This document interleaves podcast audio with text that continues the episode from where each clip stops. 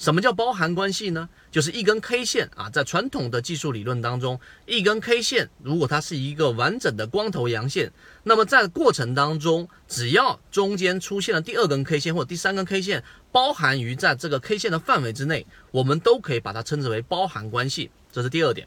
第三点，整个包含关系里面，在缠论的视角当中，有一个叫做比啊。一笔呢，它必须是要由三个不同的线段构成，并且呢，你要形成一个呃一个线段或者说是一笔的话呢，连贯上来是不能有共用的 K 线的啊，不能有共用的 K 线的。举一个简单的例子，就是 A K 线对吧？它是一根阳线，B K 线呢，它是不包含于这一根 A K 线当中的。那么 C K 线同样的道理也是不包含其中的。那么这里面就形成了我们所说的一笔。一笔之后呢，在下一笔的连贯当中，它们不是不能共用这一根 K 线的，中途当中还是需要出现第二根、第三根 K 线。第四点我要说的是，对于这种力度的判断，我们的实战操作的意义是非常大的。为什么呢？因为当一只个股如果它长期的包含关系当中的 K 线是在这根 K 线的中轴之上。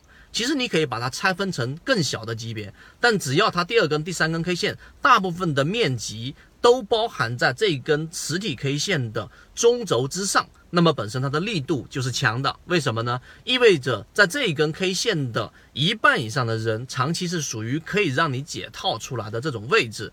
如果没有比较强的资金去支持，这样的 K 线是不能去形成的。当然，我们现在所说的这个视角是比较微观的。你把它拆分成 K 线，用六根或者到七根左右的 K 线来判断的时候，你就会去对于力度有不同的理解。这是第四点。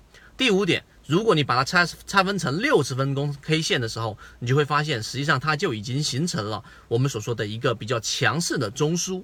这个中枢也一定会形成在某一根 K 线上的六十或者三十分钟级别的一个背离。